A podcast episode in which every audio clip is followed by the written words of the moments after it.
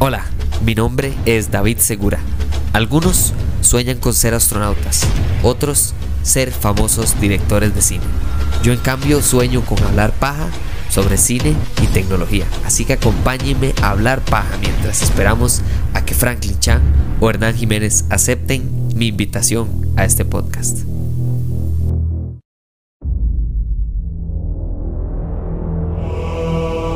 Vamos a empezar este episodio con una confesión muy directa. Cuando yo era niño, mis vecinos tenían, no sé, cualquiera que fuera la consola del momento. Llamémosle Dreamcast, llamémosle Nintendo 64, llamémosle PlayStation 1, llamémosle lo que usted quiera, Super Nintendo, si tenían alguno de los más viejos. Alguno que otro tío tal vez lo tenía. GameCube, por ejemplo, me acuerdo cuando llegó el GameCube. Eh, tenía muchos amigos que, tenían GameCube y los juegos y demás. Yo no. Yo, no porque mis papás no quisieran dármelo, sino porque creo que sí, yo pedí el Nintendo 64, pero mis papás no querían verme más adicto de lo que ya estaba haciendo con ir tanto a las casas de mis amigos solo para jugar esas cosas con ellos.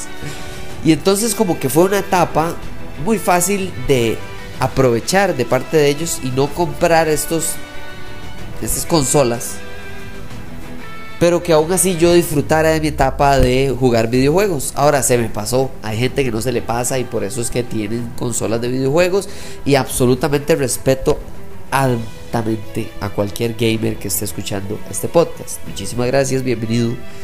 Den like, compártalo, hagan todo lo que tienen que hacer. pero el hecho de que para mí fue una etapa fue muy interesante porque me recuerdo que yo fue muy extraño para mis amigos cuando llegaban a mi casa y ver que yo solo tenía un tele y un DVD y una compu. ¿Por qué? Porque yo jugaba juegos en compu. Compraba emuladores, ¿verdad? Juegos pirateados. y esa era mi manera de jugar los juegos que la gente compraba el PlayStation para jugar. Mis papás felices porque se ahorraron un platal. Pero a fin de cuentas, eso todo es para decirles que uno de los pocos juegos que yo disfruté con toda mi alma fue Halo. Fue Halo en el Xbox original. Y me acuerdo de Halo. No me acuerdo si era alguno de los de la trilogía o, Halo Reach. Pero era mi pasión. Porque yo jugaba tres videojuegos. Yo jugaba Winning Eleven, ¿verdad? Porque no existía FIFA o no era tan popular FIFA. Pero básicamente llamémosle FIFA.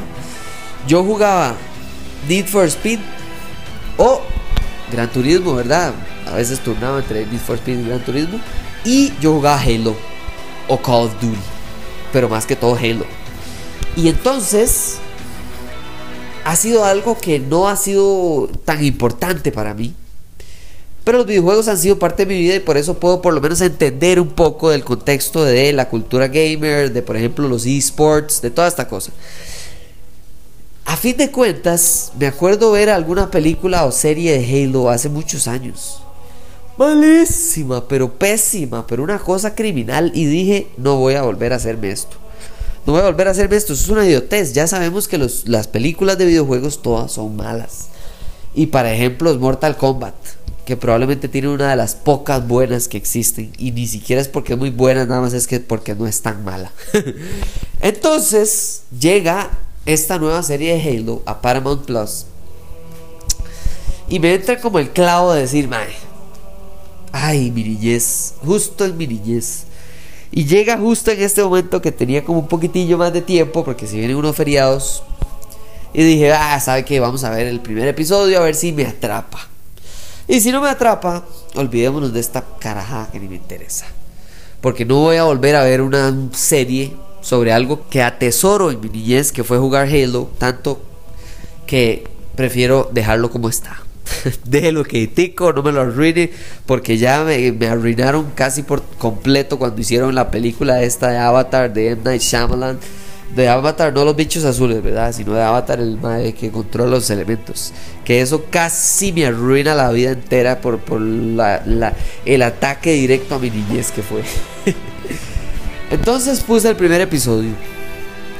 Son varios, por cierto, pero voy a hablarles de, la introducción a esta serie y voy a mantener todos los spoilers fuera. No se preocupen por si quieren ir a ver esta serie. Y también, si quieren los spoilers, lo que les estoy diciendo va a tener, va a tener suficiente contexto como para que ustedes decidan si quieren verla o no quieren verla.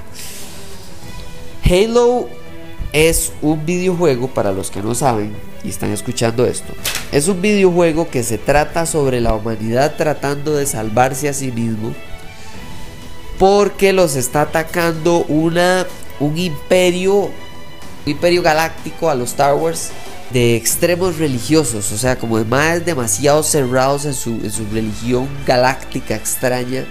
Y entonces la humanidad tiene que defenderse. Y ese imperio eh, casi que culto religioso eh, galáctico se llama The Covenant, así se llama. Eso es todas las palabras extrañas que tienen que aprender. Halo es el nombre del videojuego. Spartans es el nombre de los casi que superhumanos o los trajes casi que del estilo de Iron Man que se ponen los humanos para atacar al Covenant. Bueno, para defenderse, pero sí, atacar después al Covenant. Y que hay como un gobierno galáctico. Si eso ya le digo como, ah, qué aburrido, muy Star Wars. Bueno, les digo que esto es bastante parecido en cuanto al hecho de que sí hay un imperio, hay buenos y malos, hay rebeldes, etcétera, pero a eso es a lo que quiero y por eso estoy haciendo el episodio en vez de no hacer el episodio del todo después de ver la serie. Me encanta que esta película, esta serie, este piloto, esta, esta primer, este inicio, este ingreso a este mundo se separe de la continuidad, porque eso hace más fácil para usted que nunca ha escuchado ni jugado nada que tenga que ver sobre Halo para que usted pueda ver esta serie, usted perfectamente puede hacerlo porque esta no depende de la misma manera que Marvel o de que otras películas, de que usted sepa de, esta, de estos términos o de esta realidad. Se separa totalmente de la continuidad y eso enriquece muchísimo y facilita que cualquier persona se pueda conectar con estos humanos que están tratando de entender qué está pasando. Ahora, para los que sí saben de Halo, esto básicamente tiene que ver mucho antes bueno, no sé si mucho, pero tiene que ver antes de, eh, de, Halo Reach, ¿verdad? Que es cuando los humanos ya empiezan a darse cuenta del problema que es el Covenant y demás. Está todo todavía como muy místico. Como que todavía no estamos tan seguros de qué clase de amenaza significa para los humanos y para los planetas en el universo el Covenant. Entonces, el hecho de que está antes es muy fácil de entender, porque usted, igual que los personajes de esta serie, están en misterio, en pura habladuría, en puro dimes y diretes, y la verdad es que la gente no sabe qué es la realidad, qué están diciendo la verdad y cuando están diciendo, exagerando mentiras que no tienen nada que ver. Así abre esta serie, y creo que incluso me atrevería a decir que el primer episodio probablemente es el más débil, tomando en cuenta que solo he visto dos, perdón, o tres. Y yo, pucha, es que los vi todos seguidos. Creo que son tres. Uno, no sabemos mucho de Covenant. Dos, creo que el piloto es lo más débil, no porque sea malo, sino porque es el que más trata de mantenernos al tanto como de, hey, vean, algo está sucediendo aquí que tenemos que tratar de entender y además de eso hay que utilizar referencias al videojuego, a los videojuegos. Entonces es esta cámara en primera persona como de videojuego de, acción, ¿verdad? Que usted va con la pistola ahí y entonces escucha... Y entonces escucha como todos los efectos del el mae caminando y se ven los controles en la cámara de la, de la cabeza del casco, el bicho y todo todo eso lo hacen porque, ¿verdad? Tienen que tapar tanto a las personas que no saben nada de Halo como a las personas que han jugado Halo toda su vida y esto están esperándolo hace rato. Entonces, el piloto creo que es lo más débil por eso, porque se enfoca más en la acción que en la gente. Y el segundo episodio es lo más bueno porque es lo que ya nos ya no estamos baleando a la gente tanto y cuando se para la balacera es cuando verdaderamente vemos la riqueza y la hermosura de esta serie y del videojuego a través de la serie. Porque lo mejor de esta película es la gente. Pablo Schreiber es Master Chief, que es este número 117, ¿verdad? Que es muy al estilo de Mandalorian, ¿verdad? Que tiene un casco, entonces no se puede hablar mucho, digamos, de, de, la expresión de la, de la persona viendo a la cámara o verdad, o sea, es, difícil actuar así, no es para cualquier persona, pero bueno, Pablo Schreiber es Master Chief, que es como el principal, Boken Woodbine es Soren 066, es decir, es el, otro, Kate Kennedy es Kai 125 y también muy importante está eh, la doctora Halsey, que son como los personajes más importantes en cuanto a conectar los videojuegos con la película, la serie, perdón. Y me encanta porque entonces lo más importante para mí de recomendarles esta, esta, esta serie es que vean los primeros dos episodios. Si les gustó, perfecto, esta serie va a ser para usted. Si no les gustó, entonces paren. Paren en el tercero máximo, máximo, máximo. Porque esta serie ya no va a ser para usted. Porque esta serie tiene mucho que ver con, un poco de, de lo místico o lo galáctico que es un Star Wars, que es un Star Trek o que es un Halo en este caso. Y entonces ahí es donde tal vez pierde a la gente. Yo siempre le recomiendo a todo mundo esta serie que está en Apple TV Plus que se llama Foundation. ¿Para qué? Para saber si Star Wars es algo que les va a interesar a ellos. Porque Foundation de hecho es una de los de los de las eh, de las propiedades intelectuales que inspiró a George Lucas, al igual que por ejemplo Dune, eh, el libro a hacer Star Wars. Y entonces George Lucas eh, absorbe este conocimiento, se le ocurre hacer Star Wars y hace lo que hace y cambia el cine para el resto de nuestras vidas y el entretenimiento y todo. Pero no es para todo mundo. Entonces eso es lo que yo hago. Casi siempre, ahora que está Halo, me parece interesante recomendarle Halo a la gente. Pero también Foundation es otra que yo le digo a la gente, mira, tírate Foundation si te interesa o si te interesa Dune, por ejemplo, ah, pues entonces te va a encantar Star Wars. Pero si no, entonces creo que ahí es donde mejor se detiene y decide tal vez no ver todas las de Star Wars, a menos de que más adelante tal vez lo vuelva a visitar y, cambie su perspectiva.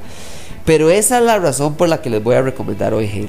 Halo tiene complejidades, tiene personajes que no tienen que ver en los videojuegos, como por ejemplo Quan Ha Bu y Maki, que son dos personajes absolutamente nuevos. Una es una rebelde, ¿verdad? Que está en contra incluso de, de, de, los, de, los humanos que están tratando de salvarse a sí mismos del Covenant. Eh, la otra Maki es absolutamente alguien místico, complejo, eh, eh, muy, muy galácticamente, ¿verdad? cliché de, estas de estas personas que tienen mucho misticismo, que visten raro, tipo Star Wars, ¿verdad? Todos estos alienígenas que visten feo.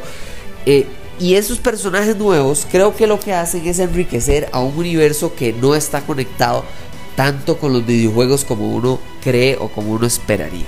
Y aquí es donde dejo este episodio. Porque no quiero darles más indicios de spoilers, más ideas, más... No, vayan y vean estos primeros dos o tres episodios. Y si les gusta y, me, escriben en redes sociales, eh, arroba hablemos paja CR, en Twitter, Instagram, en todo lado. Y me dicen si quieren que termine de hablar de esta serie porque si no, lo dejamos aquí, no hay ningún problema. Muchísimas gracias por escuchar este episodio y nos hablamos en la próxima. Chao.